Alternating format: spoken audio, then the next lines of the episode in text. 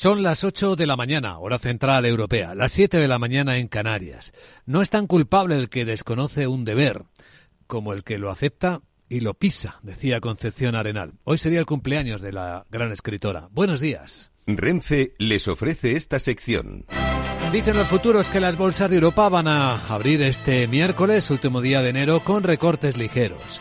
Dos décimas. Viene bajando ahora mismo el futuro del Eurostox en 4.672. Empieza a negociarse en este instante el futuro del IBEX 35 y lo hace con una ligera caída también. De 5 puntos, no es ni una décima, en 10.064. Viene también recogiendo beneficios el futuro del mercado americano. Con Wall Street en subida libre técnicamente hablando, pero hoy Hoy hay bajada, al menos en el futuro, de cuatro décimas, 22 puntos de recorte en 4.928, con el peso que en el mercado fuera de hora está suponiendo la caída de Alphabet, Google, del 5,7%. Ha llegado a caer más en algún momento. ¿Y por qué? Se preguntarán ustedes. Hemos intentado dar algunas respuestas.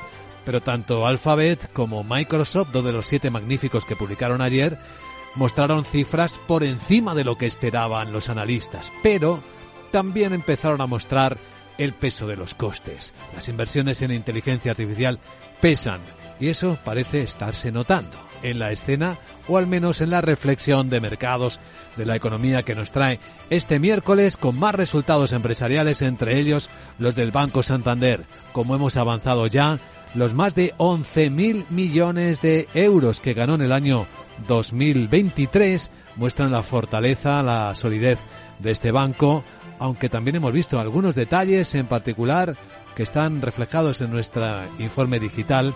Contaremos más detalles en el informe de preapertura de mercados y también escucharemos lo que los analistas piensan de los resultados. Vamos a seguir el rastro del dinero porque en un instante, entrevista exclusiva en Capital Radio, saludaremos al director general de SpainCap, José Zudaire. Veremos eh, lo que antes se llamaba el capital riesgo, ahora capital privado de inversión, está eh, enfocando dónde busca las oportunidades, dónde las está encontrando, dónde examina los riesgos, cómo se ha comportado el venture capital, el private equity en España en el año 2023. Y tras él entraremos en la gran tertulia de la economía con Eduardo Aguilar, José Ignacio Gutiérrez y Rubén García Quismondo. Renfe les ha ofrecido esta sección. Mario, que eso de que no te da tiempo a pillar el tren. No te preocupes, que lo he mirado y hay un tren cada hora. Así que nada, salsero, duchita fría, cafetito para la resaca y ya te estás viniendo que está tu ahijao y toda su clase esperándote. Niños, saluda al Tito. ¡Tito! En Renfe tenemos la mayor frecuencia de trenes de este país. Nadie te da más. No todos los trenes son como Renfe. Renfe, tu tren.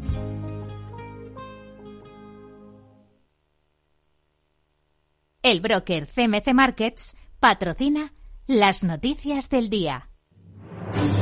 Y hoy con la Reserva Federal como protagonista. Hoy programa especial esta tarde con Selena Niezbala cuando diga qué hace o cómo ve la escena. Lo que tenemos ya es una creencia compartida. El Fondo Monetario Internacional también lo dice así. Los bancos centrales van a bajar los tipos de interés este año, pero será a partir de la segunda mitad y lo ha hecho tras elevar dos décimas su previsión de crecimiento para el planeta del 3,1%, aunque alerta de riesgos como la crisis del Mar Rojo. Efectivamente, la institución dibuja un panorama menos sombrío que el presentado en octubre, aunque alerta de que hay riesgos que podrían menguar ese crecimiento, como por ejemplo ese del Mar Rojo que podría provocar interrupciones en la oferta y hacer subir los precios. El economista jefe del FMI, Pierre Olivier Gurinsas, considera que estos riesgos no se han materializado todavía y la expectativa es que la inflación baje un punto al 5,8% este 2024.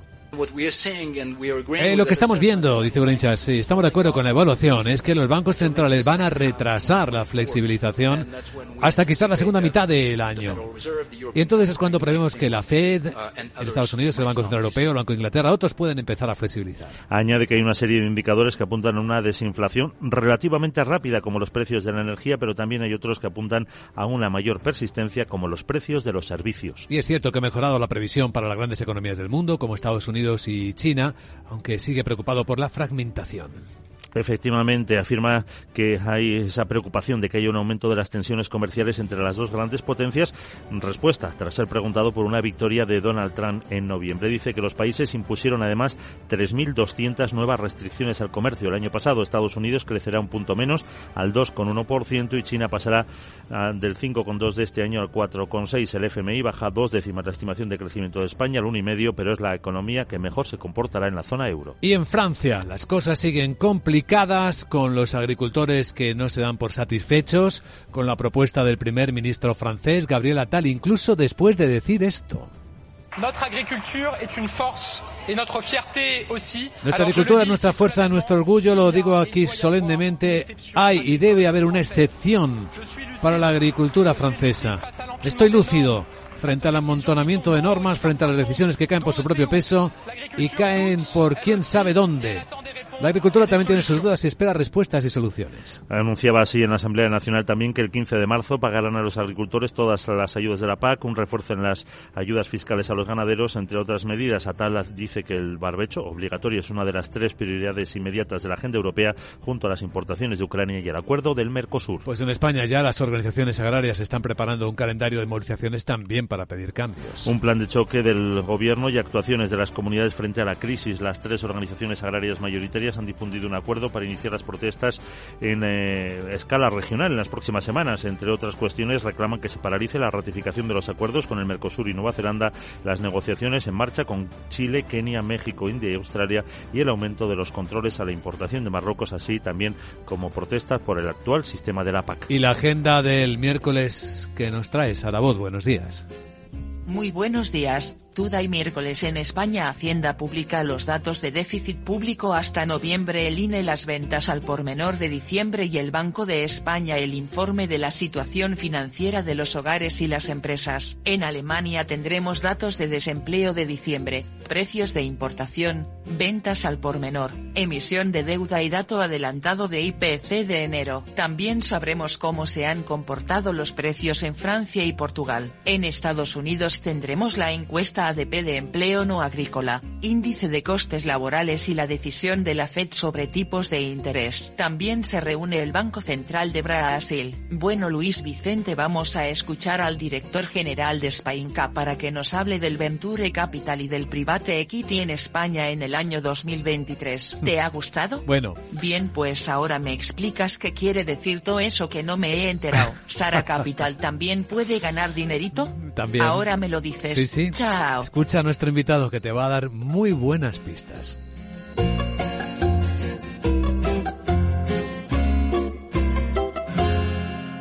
El broker CMC Markets ha patrocinado las noticias del día. Enseguida les saludamos eh, en cuanto echemos un vistazo al tráfico en conexión con la DGT. Lucía Andújar, buenos días.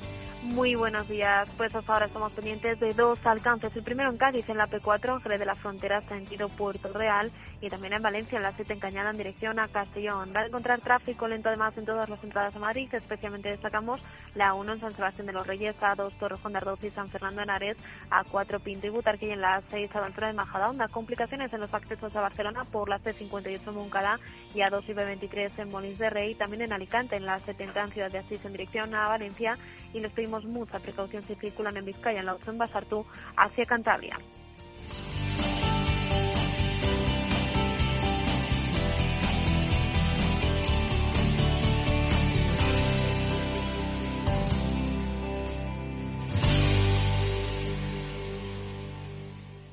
¿Qué es ir más allá? Con Arval podrás llegar donde te propongas de la forma más sostenible y asegurar un mundo mejor contribuyendo a la seguridad en carretera, al futuro de las ciudades y a la calidad de vida. Ser responsable sin tener miedo al liderar el cambio. Arval, la transición energética arranca aquí. Más información en arval.es.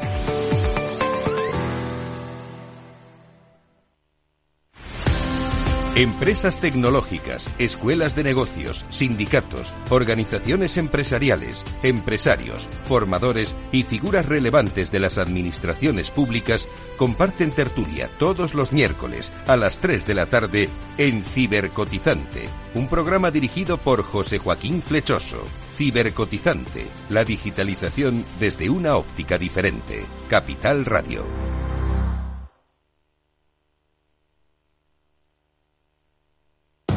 Diez años contigo. Capital Radio.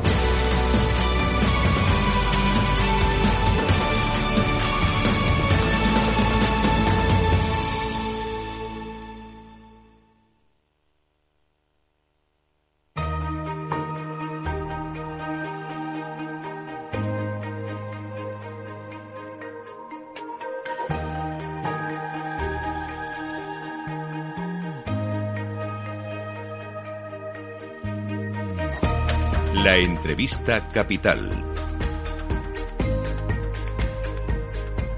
Luis Vicente Muñoz. Vamos a seguir el rastro del capital privado de inversión. ¿Dónde están las oportunidades? ¿Dónde se están observando los principales movimientos? Es eh, uno de los termómetros que son muy sensibles a las oportunidades que un país ofrece. Y en España eh, todos estos actores están agrupados en Spain Cup. Antes se llamaba ASCREA, esta asociación que agrupa a los actores principales. Ahora hablamos de capital privado de inversión, antes se hablaba de capital riesgo, lo digo por situar a nuestros oyentes. Y aquí está con nosotros don José Zudaire, que es director general de Spain Cup. Don José, gracias por acompañarnos y muy buenos días. Buenísimos días, encantado de estar aquí con vosotros y contigo, José Luis. Vamos a tomar la temperatura al capital privado de inversión. El año pasado cayó un poquito, ¿no? La inversión, pero tuvo que ver con menores, menor tamaño de las operaciones. Bueno, eh, vamos a ver, estamos en el mejor momento de la historia del capital privado en España. El vaso lo puedes ver medio lleno, medio eh, vacío. Hay gran, un gran apetito por el país y el sector a pesar del momento. Dicho esto, la actividad es cierto ha caído un 34% en el año 23 respecto del 22. Pero, ojo, en Spain Cup la familia sigue creciendo, somos ya 300 socios. Estamos hablando de economía real, como sabes, muy bien diversificada por sector y región. Tenemos más de 3.000 eh, pymes hoy en cartera, con aproximadamente medio millón de empleados y unos 40.000 millones invertidos. Estamos hablando, por lo tanto, de un sector que va creciendo, que va madurando seguramente. Que estamos hablando de venture capital, estamos hablando de private equity y de una agrupación en la que están también aseguradoras y fondos de pensiones, ¿no? Por, supuesto, y muy importante y cada vez más comprometidos con nosotros. Ojo, si miramos a globalmente, en Canadá, por ejemplo, los fondos de pensiones invierten un 10% en capital privado. Aquí probablemente estaremos en torno al 1. Nos queda un gran recorrido. Nos dedicamos mucho a asuntos públicos. Hemos conseguido bajar las comisiones y cada vez más los fondos de pensiones, no solo los fondos de pensiones, las mutuas, los family offices, las instituciones, etcétera, están viniendo a este tipo de activo. ¿Por qué? Pues por dos razones, básicamente. Una, por diversificar y dos, porque es un sector rentable. Es decir, eh, compramos y vendemos empresas, creamos valor, pero también damos rentabilidad a los eh, accionistas o inversores. Eh, tenemos un estudio realizado con Iguay que demuestra ya por segundo año que el capital privado en España bate al IBEX, bate al Eurostock y que está en términos de dos dígitos de beneficio eh, neto. Estamos hablando de un, más de un 11% más de rentabilidad. Sí, este es, esta es la cifra que en, en, puridad debemos ver, ¿no? Porque cuando vemos el tamaño, pues si hay grandes operaciones es fácil que aumente el tamaño de la inversión, pero lo que importa al final de todo es la rentabilidad que se obtiene. Es decir, que se encuentran las oportunidades que funcionan. Pero no hablemos solo de oportunidades, sino también de salidas de capital, que es la otra parte de ver hasta qué punto hay fluidez en el mercado. ¿Cómo está de fluido ahora mismo el mercado? Bueno, eh, el mercado sigue al país y a la actividad general. En el mundo ha caído en torno al 50%. Aquí ya hemos hablado de un 34%. Estamos mejor que el resto, que Europa y el mundo. Tenemos un país magnífico, infraestructura, sanidad, seguridad, servicios. No te voy a hablar de calidad de vida y eso se traduce en la economía y en la en la industria, eh, más del 70%, cercano al 80%, es inversión que viene de, como digo, eh, de fuera. Es cierto que las valoraciones han ajustado, es cierto que las ventas o salidas o exits eh, se han reducido notablemente porque el que va a vender quiere que le paguen lo que piensa que vale su empresa y no siempre encuentra el comprador dispuesto a hacerlo. Entonces espera a qué se han dedicado el año pasado nuestros queridos gestores, pues se han dedicado, nunca mejor dicho, a gestionar su cartera, su portafolio, a ponerlo en valor. ¿Qué efecto han tenido las subidas de tipo de interés en el comportamiento de tanto private equity como venture capital? Bueno, eh, ha tenido un efecto doble por el lado de los de los inversores han seguido, sobre todo los family offices, eh, cada vez eh, forman más parte de nuestra familia, invierten más, ya más de un tercio viene de, de ellos. Son familias empresarias que saben que tienen que cerrar el círculo y volver a, invertir en, en, las, empresas y en el y en el país. Y por otra parte, en la gestión de participadas, pues claro, se han mirado más, se han ajustado los precios, el, dinero ¿eh? el tipo de interés, el precio del dinero ha subido y por tanto pues se miran más con más lupa si cabe las inversiones, se gestiona si cabe también con más delicadeza el día a día de las empresas y nuestra gente que son gestores profesionales, olvidemos que, es eh, lo que están haciendo, se remangan, eh, intervienen en los presupuestos en el día a día de las empresas, las internacionalizan, aumentan la cartera de productos, mejoran los rendimientos de personal, contribuyen a, por tanto a la sociedad, al progreso a la economía, pues se dedican, nunca mejor dicho, eso, a gestionar, porque son gestores profesionales y responsables. Eh, nos hablaba, señor Zudaire, de algunos, algunas cosas que empezaba a ver, como valoraciones que se estaban ajustando un poco más. ¿Qué tendencias eh, aparecen en este año 2024? ¿Continuará, por ejemplo, esa? Eh, bueno, yo creo que ya se han ajustado. Primero se ajustó el, venture capital, que siempre es más difícil de las inversiones, son más etéreas, por así decirlo. En el private equity estamos hablando de temas más tangibles, de más activo fijo. Tenemos una bolsa industrial, pero yo quiero hablar del talento. Tenemos un magnífico ecosistema en España basado en el talento, donde interactúan, y eso es lo que tratamos desde la asociación, las universidades con las corporaciones, los bancos con los financiadores, el sector sector público y el sector privado. Entonces generan una comunidad de inversión y unas interacciones y además repartido, como digo, no es solo Madrid, Barcelona, es también Valencia, Málaga, Bilbao, Salamanca, eh, Galicia, etcétera. Eh, acabamos de venir del IPEM, una de las mayores citas de inversores de, Europa y estábamos en un stand con nuestros colegas eh, italianos, franceses, británicos, holandeses. Te tengo que decir eh, honestamente somos la envidia. Tenemos el ICOAXIS que, que no tienen ellos, el Fondico. Eh, tenemos un país eh, magnífico, tenemos un tejido industrial. Están invirtiendo también en, sanidad, están invirtiendo en TIC, informática, en energía. tanto los de aquí, como digo, como los de fuera. somos la, la envidia. participamos en estos planes, nos llaman del sector público, del sector privado. el viernes estoy en mi querida Tierra Navarra para ver su plan de industrialización y tratar de aportar alguna, alguna idea, pero bueno, también nos llaman de ICO. Eh, en fin, hay que contar con el capital privado porque digo, estamos hablando de la base, estamos hablando de, de las empresas, de las pymes, del talento, de los emprendedores. Sí, cita usted muy a menudo lo importante que es en este caso la colaboración público-privada para que se aunen eh, intereses. ¿Podemos decir que se nota eh, que los fondos europeos también han animado el sector del capital privado de inversión? Sí, por supuesto, por supuesto. Eh, tenemos grandes fondos eh, franceses, eh, italianos, británicos y alemanes que están invirtiendo en España. Pero no solo es eso. Aquí generamos, como digo, una comunidad inversora que interactúe, que coinvierta. También animamos a, los nuestros que dominan el middle market español. Tenemos magníficas gestoras, tanto del middle market como, como en Ventura, que salgan fuera. El middle Market está ya eh, presente en Portugal, en Francia, en Italia, se está acercando a Alemania y a Reino Unido.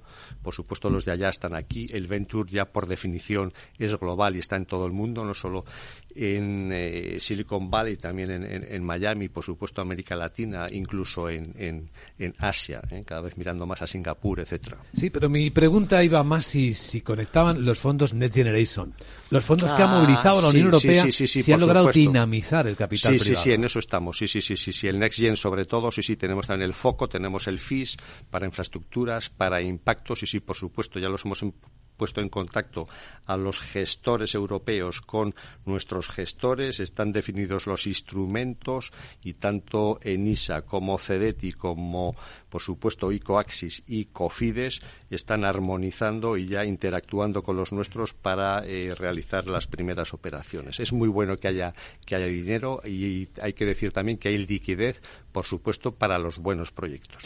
Si observamos el comportamiento de las principales operaciones, ¿qué se sectores se notan más activos? En... Sí, los ya mencionados, eh, por supuesto, sanidad. Sanidad. Eh, somos muy buenos en ciencias de la vida, en bio, en, en España. También todo lo que tiene que ver con TIC, con informática, los ingenieros españoles, otra vez los jóvenes, el talento, las universidades están muy muy valorados. Se transfiere además tecnológicamente eso a los a los fondos, a los proyectos. Eh, luego están todos los temas relacionados con la energía. Somos muy buenos en eólica, en solar, en biomasa, etcétera, fotovoltaica. Mm. Y también, eh, ojo, tenemos también eh, industria. los, los vascos, hablado de los navarros, por supuesto también catalanes se están reindustrializando. Pero poco, ¿no? Bueno, bueno, ojo, ojo, no, tenemos, eh, mire, yo estoy en dos, en dos eh, jurados, uno es de, de, empresarios, empresas del año, y otro es ahora de, de Scale Labs, tenemos ya más de mil, mil Scale Labs, y, todos los años me sorprende la cantidad y calidad de proyectos que hay y muchos de ellos no los conozco y son empresarios con mayúsculas, son empresas que van muy bien, que son internacionales. Y ojo, ojo, tenemos un, tejido, eh, forma parte de nuestro discurso también, y ya me lo habrá ido a decir, que eh, tenemos que creernos los más eh, y tenemos que salir y tenemos que contarlo.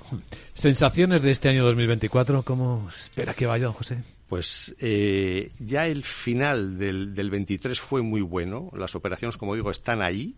Está claro que se han, han estado tranquilas, eh, no se han cerrado, eh, no se han vendido, pero ya empezó el movimiento en el M&A, esto lo vemos a través de nuestros también socios, las Big Four y los grandes despachos de consultoría y abogados y la tendencia está continuando al principio de año. Va a ser un buen año y yo no descarto que vuelva a ser otra vez eh, año de récord, porque notamos y vemos el movimiento ya ha empezado con el M&A. Pues nos ha gustado escucharlo de primera mano con don José Zudaire, director general de Spain Cap esta gran patronal que agrupa al capital privado de inversión. Gracias por contarlo, don José. Mucha suerte. Muchísimas gracias. Hasta pronto. Un fuerte abrazo.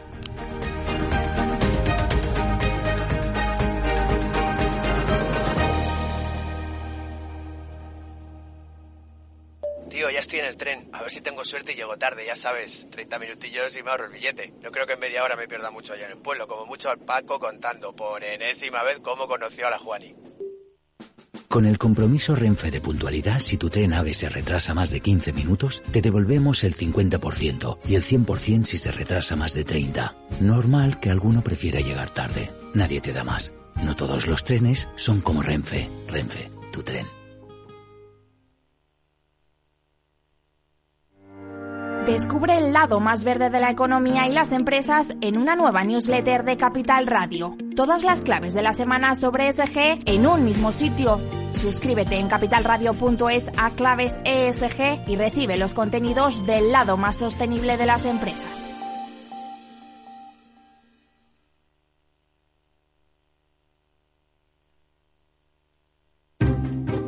Inversión inmobiliaria acompaña al mercado inmobiliario en este nuevo ciclo. Todos los jueves de 10.30 a 13 horas, el inversor encontrará las claves para realizar su mejor inversión. La mañana de los jueves en Capital Radio tomamos el pulso al sector inmobiliario. Noticias, análisis de mercado y debates donde los protagonistas del sector podrán contar en primera persona los retos a los que se enfrenta el ladrillo. Inversión inmobiliaria pone la voz al sector inmobiliario.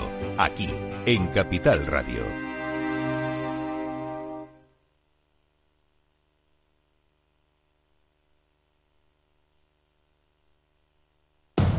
Diez años contigo, Capital Radio.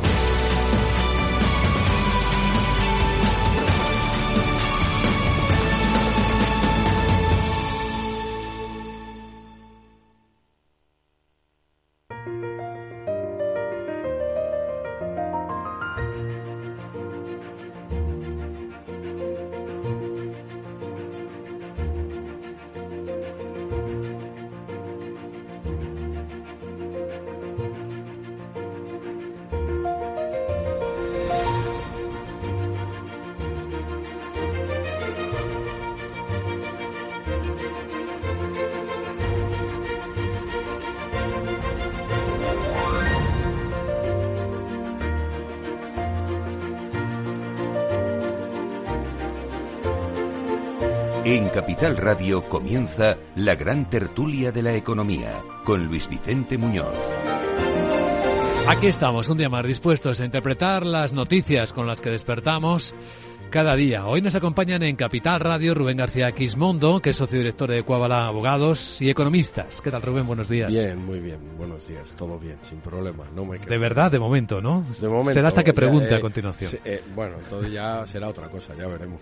Eduardo Aguilar es técnico eh, comercial, economista del Estado, preside también el comité Consejo Editorial de Capital Radio. ¿Cómo estás, Eduardo? Buenos, Buenos días. muy bien también. ¿Bien también? Sí, también. Hasta que preguntemos a continuación. Exactamente. Y José Ignacio Gutiérrez, vicesecretario general de la Confederación de Cuadros y Profesionales, preside la Federación de Servicios Financieros. ¿Qué tal, José Ignacio? Muy buenos días y yo no me quejo y si yo creo que si me preguntas incluso voy a contestar en tono positivo. Sí, ¿Eh? no hay más que ver los resultados del Banco Santander que ha publicado hace minutos. ¿Los has visto por el camino? No me ha dado tiempo, no, porque vengo en coche y... No 11.000 no millones dejan, ¿eh? de euros, ¿eh? No te dejan. Ha ganado en el año. Pero bueno, es un poco la traducción de todo el marco eh, económico que existe ahora mismo y sobre todo de tipos eh, en el sector financiero. Sobre todo en aquellos que no tienen una dependencia del mercado nacional que tienen más recorrido. Aunque en España le dio bien también, ¿eh? Hombre, sí, porque los tipos también ayudan. ¿eh? Ten en cuenta que el mercado español eh, es un mercado cuya morosidad está estancada, digamos, y de momento pues eh, todas las carteras de inversión, todas las carteras de crédito están funcionando con la revalorización que ha supuesto la subida de tipos en un espacio tan corto, claro. Se supone que estamos viendo los mejores momentos de los bancos porque si empiezan ahora a bajar los tipos de interés este año, aunque sea en la segunda mitad, ya no tendrán ese margen tan reforzado ¿no? de intereses. Claro, no se producirá una repercusión tan importante en los beneficios ¿Cuál es la esperanza? Poder aumentar el volumen del negocio. ¿eh? ¿Y cómo sería eso? Bueno, pues manteniendo un crecimiento económico, hombre, con un uno y medio previsto no va a ser excesivo, pero bueno, ten en cuenta que los tipos no van a bajar en gran medida. Yo creo que en el mercado, en la zona euro, estaremos hablando de dos bajadas, muy posiblemente. Sería raro una tercera, una bajada muy posiblemente de un cuarto de punto en julio y después del verano, evaluando la, la inflación y el contexto geopolítico, podríamos ver otra bajada. Ahí ya no sé si será de un cuarto o será de medio punto. Pero ese es el entorno, con lo cual los tipos estarán en torno al 4, 3,50 como mucho. Eso cambia completamente también en las expectativas de beneficio. Eh, pero los reduce ligeramente. ¿Eh? ¿Cuál es la compensación? Aumentar el negocio. Por ahí, ahora mismo, precisamente, están los objetivos que se está poniendo a todos los profesionales del sector financiero, el de, aumento de negocio. De esto sabe mucho también Eduardo Aguilar, por su experiencia. Sí, bueno, la verdad es que ha sido un año muy bueno de banca, por, eh, pero sobre todo por el efecto tipo de interés, claro. Eh, y y aquellos como en el caso de BBV o de Santander que tienen también exposición a otros mercados, pues yo creo que ha sido un año excepcional. Posiblemente año récord también, ¿no? En, muchos, en muchas partidas. Pero cuando publicó datos el Bank Inter el otro día, lo mismo, el resultado era, era récord también. O sea, son años, años buenos de banca, efectivamente. Si queréis escuchar los comentarios de la presidenta del Banco Santander, de Ana Botín, las expectativas de la rentabilidad que esperan alcanzar. We are saying we will reach 16% return on tangible equity, a capital ratio of CET1 above 12% on a fully Voy traduciendo, esperamos alcanzar rentabilidad del 16%, un ratio de capital del 12% y con un coste de riesgo controlado seguiremos aumentando clientes e ingresos en un plan muy ambicioso, decía. Por cierto, estoy mirando en la preapertura, eh, está bajando el Santander, a ver cómo lo cotiza, cómo lee el mercado los, los resultados, pero puede tener con el cuarto trimestre, tener que ver con el cuarto trimestre porque baja el margen de intereses un 2,4%, las comisiones también le bajan un poquito en ese último trimestre. Y bueno, se atribuye esto, veo en los análisis que se están escribiendo ahora mismo prácticamente, que puede tener que ver con la aportación al Fondo de Garantía de Depósitos que también cae el margen de intereses del cuarto trimestre en España.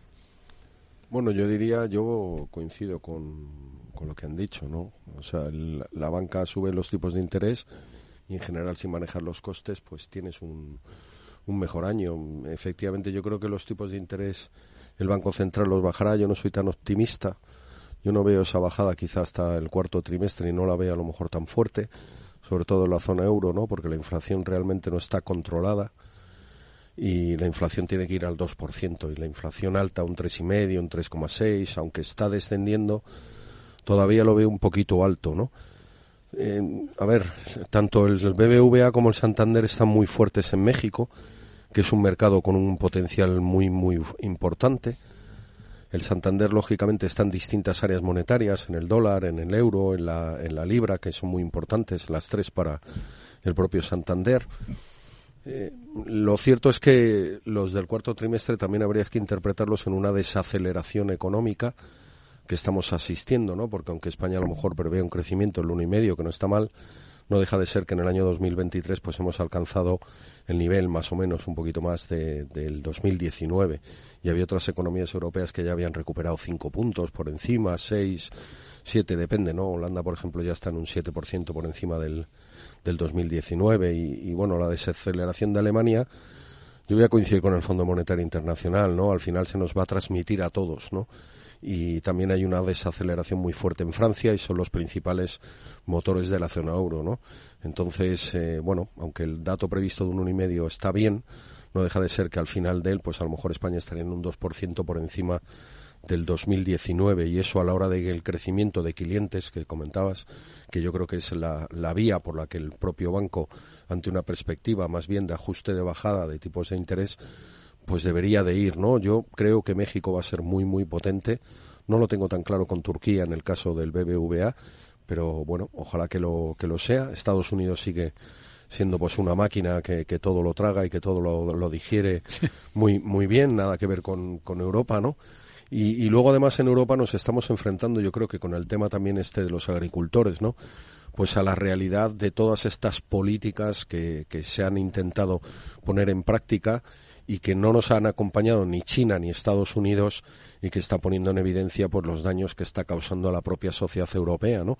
Independientemente de que todos entendemos que tiene que haber una transición ecológica, a lo mejor cuando en Estados Unidos se importa un coche chino y ponen un arancel del 27% o en Francia le dicen que tiene que cumplir todas las normativas a la hora de homologarlo que se exige a la industria automovilística francesa, tenemos que empezar a plantearnos que si tenemos tantas exigencias medioambientales, sociales, que son necesarias probablemente en una sociedad como la nuestra, no podemos luego eh, competir eh, a nivel del mercado mundial eh, sin ningún instrumento. O sea, si no tenemos una Infraction Reduction Act que fomenta el que las, las empresas se instalen en Estados Unidos, si no tenemos un arancel para proteger la diferencia regulatoria o medioambiental, pues... Uy, cuidado con las excepciones. Es un día que tenemos que hablar de ellas, ¿eh? porque eh, vamos a hacerlo en unos minutos, porque habréis oído al primer ministro francés. Ahora nos ocupamos de él y le escuchamos literalmente para saber lo que ha dicho, pero antes me gustaría cerrar esta primera parte del análisis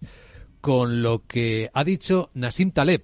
Imagino que conocéis al autor libanés, ¿no? autor del famoso libro Cisnes Negros, el primero que identificó aquellos eventos inesperados que en la economía podían poner, trastocar todo. Bueno, no podemos escucharle directamente, pero sí tenemos la referencia de lo que acaba de comentar en un encuentro con un fondo que asesora, se llama Universal Investments. Dijo literalmente es que ahora no se trata de encontrar cisnes negros, es que tenemos un cisne blanco delante de nosotros enorme. Es uno de los mayores riesgos de la historia de la economía conocidos, que puede conducir a un ciclo destructivo, cito literalmente a Nassim Taleb. Se refiere a la escalada de deuda en Estados Unidos y al ciclo, al ciclo de déficits encadenados y al miedo que él llama a tomar decisiones correctas para detener algo que como se desencadene se formaría una especie de espiral maligna imposible de detener. Porque imaginaos que llega a impagar deuda en Estados Unidos. Imaginaos qué efecto tendría eso en el dólar, en el sistema económico mundial. Es decir, sería algo sin precedentes. ¿Veis el cisne blanco o es tan grande que no se ve? Eduardo. Bueno, yo quizá antes de contestarte, Luis, eh, quería apuntar que, eh, si os fijáis, eh, desde las predicciones que había de una crisis en el principio del año 23 eh, a la situación actual, lo que vemos es una economía mucho más plana, ¿no? Ni ha sido, ni se ha producido esa crisis, ni estoy contigo, Rubén, eh, preveo que haya muchas caídas de tipo de interés en este año. Yo creo que todavía queda repuntes de inflación. Se está, de hecho, ha habido repuntes en Europa y en España también. Es decir, que va, va a costar un poquito más y es posible que todo el ciclo este se alargue, se aplane Lo cual no son magníficas noticias, ¿eh? porque significa que la tasa de crecimiento en España, que nos parezca bien el uno y medio, pues si recordamos tiempos históricos, eh, pues eh, un y medio era un desastre, ¿no? Es decir, era, casi una situación en la que no se, no se creaba empleo, no se podía renovar equipos, etcétera, etcétera. Y si tienes un 3 de inflación te empobrece. Claro. Literalmente. Eh, pero es que no estamos todavía en 3, ¿eh? Es decir, que ha vuelto otra vez a... O sea que yo creo que el ciclo este se va a alargar, se va a aplanar, y no son noticias maravillosas, porque esto pasa en toda Europa y e incluso España podría ser la economía que crezca más con un uno y medio, lo cual es muy, muy, muy plano. Respecto al otro problema, el otro problema lo tenemos desde hace mucho tiempo, es decir, no es una cosa nueva. Eh, hay unos niveles de deuda muy grandes, pero también si estamos viendo eh, el nivel de recuperación de la economía americana es mucho mayor que el de las otras economías. Y también es una manera de reordenar los ciclos de cuenta corriente y cuenta capital que se producen a nivel mundial. Y por tanto la, economía americana tiene capacidad para responder a los niveles de deuda. Lo que pasa es que es un fenómeno mundial, eso es verdad. Es decir, que los tenedores de esa deuda son grandes ahorradores de Asia, de Medio Oriente, etcétera, y por tanto encadena, digamos, a todo el nivel, a toda la economía mundial. Y si se produjera un fallido, pues efectivamente sería eh, dramático, una, una, catástrofe, sí. Mm. Pero, pero pagaría el acreedor Sí, ¿Eh? exactamente. Pagaría el acreedor. Esto, esto es como cuando eh, el, problema es que la deuda es elevada. El problema no lo tiene eh, el deudor, lo tiene el tenedor. Yo por eso no veo un problema excesivo en la deuda. No es que no sea un problema la deuda en sí, sino que el problema ahora mismo ya lo tienen los tenedores y uno de los grandes es China. Entonces. por eso se está quitando deuda. Claro, pero vamos a ver, el gran problema que pueda surgir en un momento que en alguna de las emisiones de Estados Unidos pudiera no pagar los intereses correspondientes, yo no creo que eso se llegue a dar, porque antes se renegocian los plazos, y es que es, habitual. Es, vamos a ver, no es un gran problema la deuda. No es un gran problema la deuda en tanto en cuanto el problema lo tiene el tenedor y el tenedor está dispuesto a renegociar aquello que sea necesario. ¿eh? Y, sobre todo porque al final es eh, una relación de toda la... No hay economía que no esté vinculada, bien como prestamista, bien como deudor, que no esté vinculada al todo el problema de la deuda. Pero es eterno, es hasta el infinito y más allá la deuda. es, que ese es el concepto. Claro, no, no, pero vamos a ver, tú alargas los plazos y en vez de tener una emisión a 10 años la pones a 30, renegocias y, y se ha acabado. Eh, eh, es lo que están haciendo todos los países. No hay país que no lo esté realizando. El problema eh, lo tiene el, tenedor de esa deuda. En este momento, ese tenedor es básicamente, y Eduardo lo decía, países asiáticos y sobre todo China, pues renegociamos los contextos geopolíticos y geoeconómicos donde están todos los intereses. Estamos en la gran tertulia de la economía en Capital Radio. Voy a adelantaros cómo vienen las bolsas.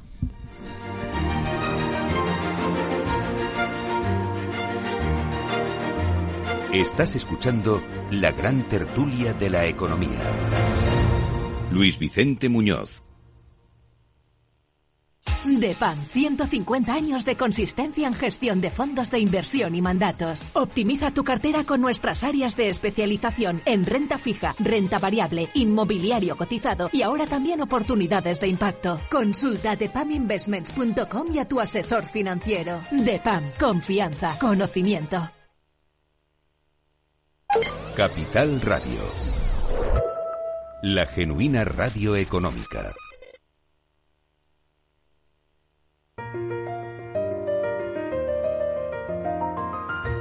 La gran tertulia de la economía, solo en Capital Radio. Veamos, eh, las bolsas de Europa van a acabar el mes eh, con una apertura aparentemente tranquila. Estamos viendo el futuro del Eurostox eh, muy plano, en los 4.695, y el del IBEX sube dos décimas, está en los 10.090.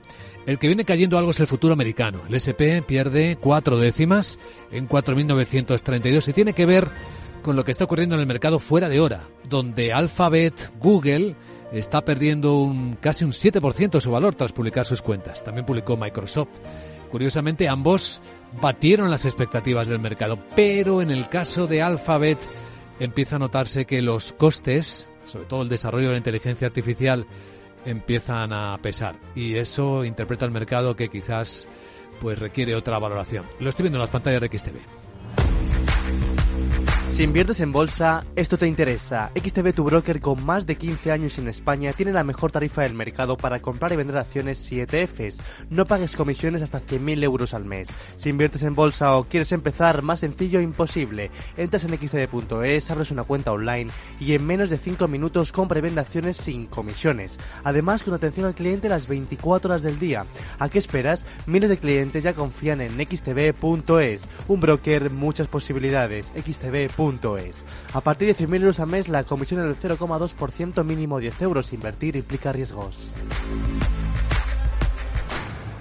Hablando de riesgos, hablemos de fragmentación, porque despertamos nuevamente con alta tensión en la Unión Europea con un país socio, esencial, corazón de Europa, que es Francia. Como saben, los agricultores franceses están levantando un nuevo pulso al gobierno de Emmanuel Macron y de su primer ministro Gabriel Attal, quien ha dicho literalmente Escucharle y comentamos. Notre agriculture est une force et notre fierté aussi. Alors je le dis ici solennellement, il y a et il doit y avoir une exception agricole française. Je suis lucide. Je suis lucide face à l'empilement des normes, face aux décisions qui tombent d'en haut et qui parfois tombent d'on ne sait où. L'agriculture doute, elle aussi, et elle attend des réponses et des solutions. La han escuchado, ¿verdad? Insistir en que está lucio, además, que no piensen que está loco al decir que solemnemente que debe haber una excepción para la agricultura francesa. Eso ha dicho, ¿no? Lo habéis escuchado igual que yo. Mm, sí. Estamos en el mercado único y está pidiendo el primer ministro francés una excepción para su agricultura. Bueno, yo es que creo que es un chico muy joven todavía, le falta un poco de experiencia y situarse en el lugar en el que le corresponde a Francia dentro de la Unión Europea. Ya, pero es un chico muy joven y con muy poca experiencia. Entonces, eh, a ver, lo que yo no dudo es que en este mercado tan complejo todos jugamos con las mismas reglas o, no podemos seguir igual. Quiere decir, cuando está la Organización Mundial de Comercio regulándolo todo y no hay aranceles, hay libertad, digamos, ganamos todos. Pero si China eh, dificulta muchísimo la entrada en su mercado realmente, que es la situación, salvo que inviertas y se encuentra una situación de sobreendeudamiento y de recesión real en, la práctica, ¿no? Y sobre todo con ahora que va a salir a, o va a aflorar toda la deuda de los impagos de, de todo el sector de la promoción inmobiliaria, etcétera. Si Estados Unidos pues pone normas que hacen que fomente la inversión en su país o aranceles y así nos encontramos los principales mercados porque Japón es un país prácticamente cerrado a la agricultura exterior a través de barreras no arancelarias, al igual que Corea, que siempre dicen que es que me meten la mosca no sé qué o que me meten no sé cuántos y al final no pueden meter allí una naranja, por decir un ejemplo, ¿no?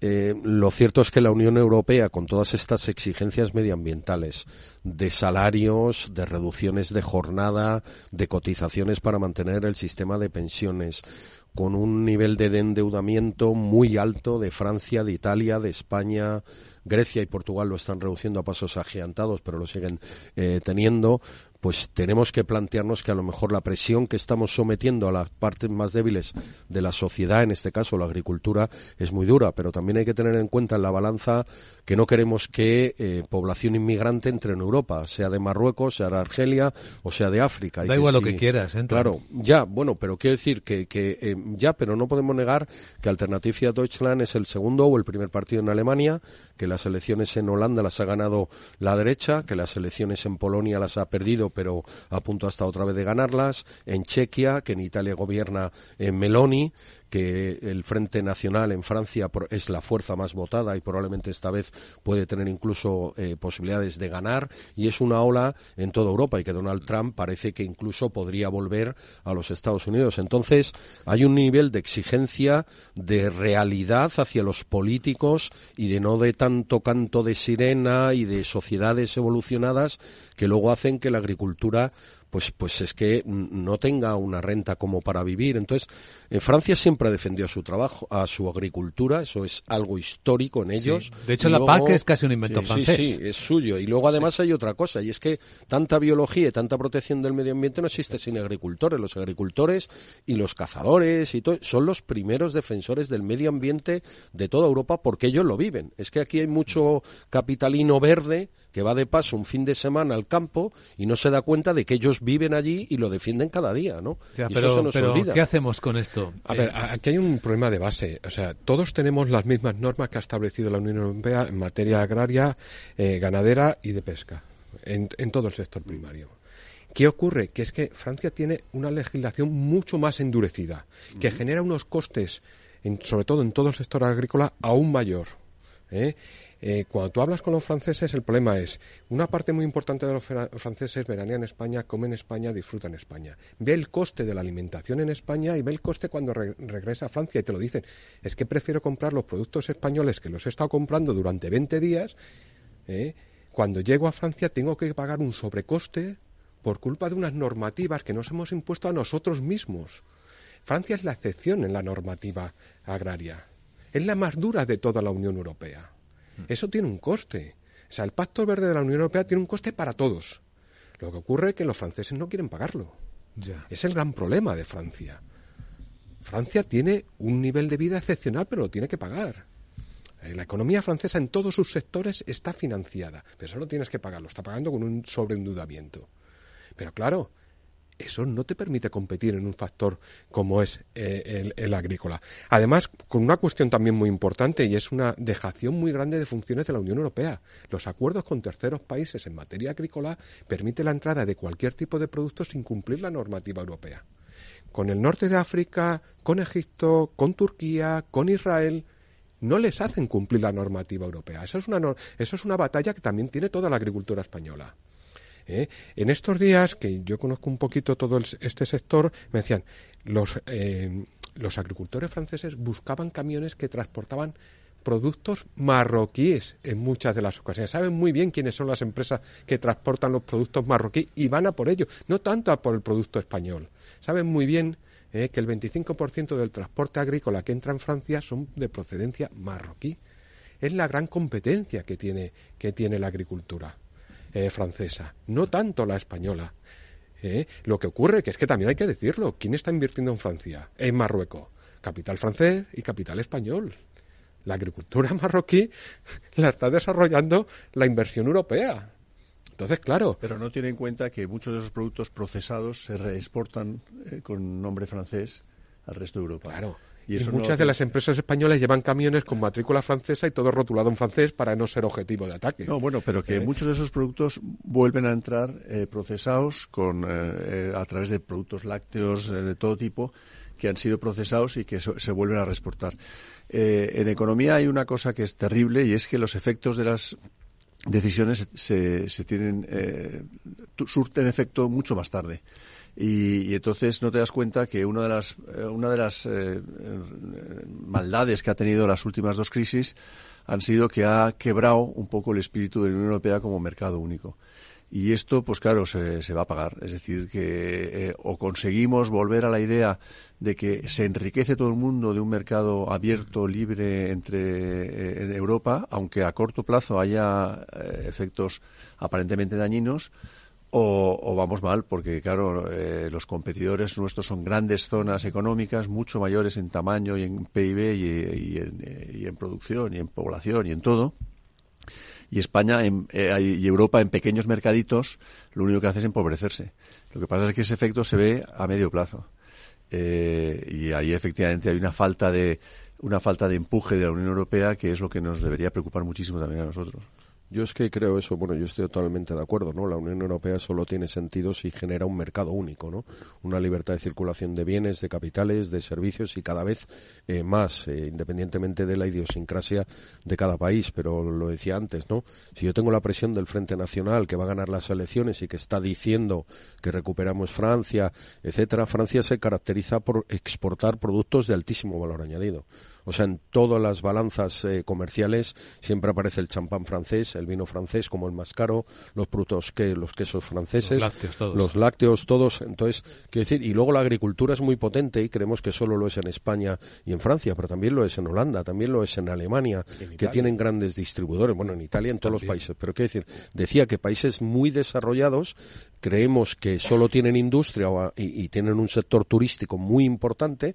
En Alemania llega al 8% del PIB. El sector agroalimentario también es muy potente y además tiene grandes redes de distribución, Lidl, Aldi, etcétera, como lo ha tenido Francia, que siempre tenido una integración vertical fuertísima a través de Carrefour, a través de Alcampo, Chemi, que lo llaman ellos, etcétera. Entonces, lo que ocurre es que dentro del fomento del mercado interior también tenemos que tener en cuenta el mundo que nos rodea, pero claro, en en España la principal población inmigrante es de Marruecos. Tenemos un millón de habitantes en España que están trabajando y que están integrados en nuestra sociedad, que son marroquíes. Y lo mismo tenemos probablemente en Francia, pero de tres millones y de Argelia. Entonces tenemos que tener en cuenta todos eh, todos los factores, yo creo que lo ha dicho muy bien Eduardo, la economía además, cuando tú tomas hoy en día una mala medida, como se llevan tomando años en Europa y en España, es que ya es, eh, es un clamor, ¿no? Pues al final la pagas posteriormente, pero a los tres o cuatro años. Es decir, cuando tú subes el sueldo, el salario mínimo por encima de un nivel que ya en cuarenta y tantas provincias queda por debajo. Cuando subes las cotizaciones, impuestos, regulaciones, etcétera, y metes tanta presión, a los años te llega el coste el boomerang, vamos a decir, ¿no? La gran tertulia de la economía. Ya nos quedamos sin tiempo. Una frase y acabamos, José Ignacio. No, no, el, problema es que todo el pacto verde de la Unión Europea hay que pagarlo. Y el problema es que en una crisis inflacionista la población europea no tiene la capacidad de pagar, o toda la población europea. También hay que pagar la guerra de Ucrania y otras cosas, sí. Se nos está haciendo un poco cuesta arriba. José Ignacio Gutiérrez, Eduardo Aguilar, Rubén García Quismondo. Gracias a los tres y buen día. Muchas gracias. muchas gracias. ¿Nuevo invirtiendo en bolsa o ya eres todo un experto? Lo mejor en cualquier caso es hacerlo con XTB, tu broker. Compra acciones y ETFs de cualquier mercado y sin comisiones hasta 100.000 euros al mes. Accede además a la mejor formación en español. Entra en xtb.com, la inversión pensada para todos. A partir de 100.000 euros al mes, comisión del 0,2%, mínimo 10 euros.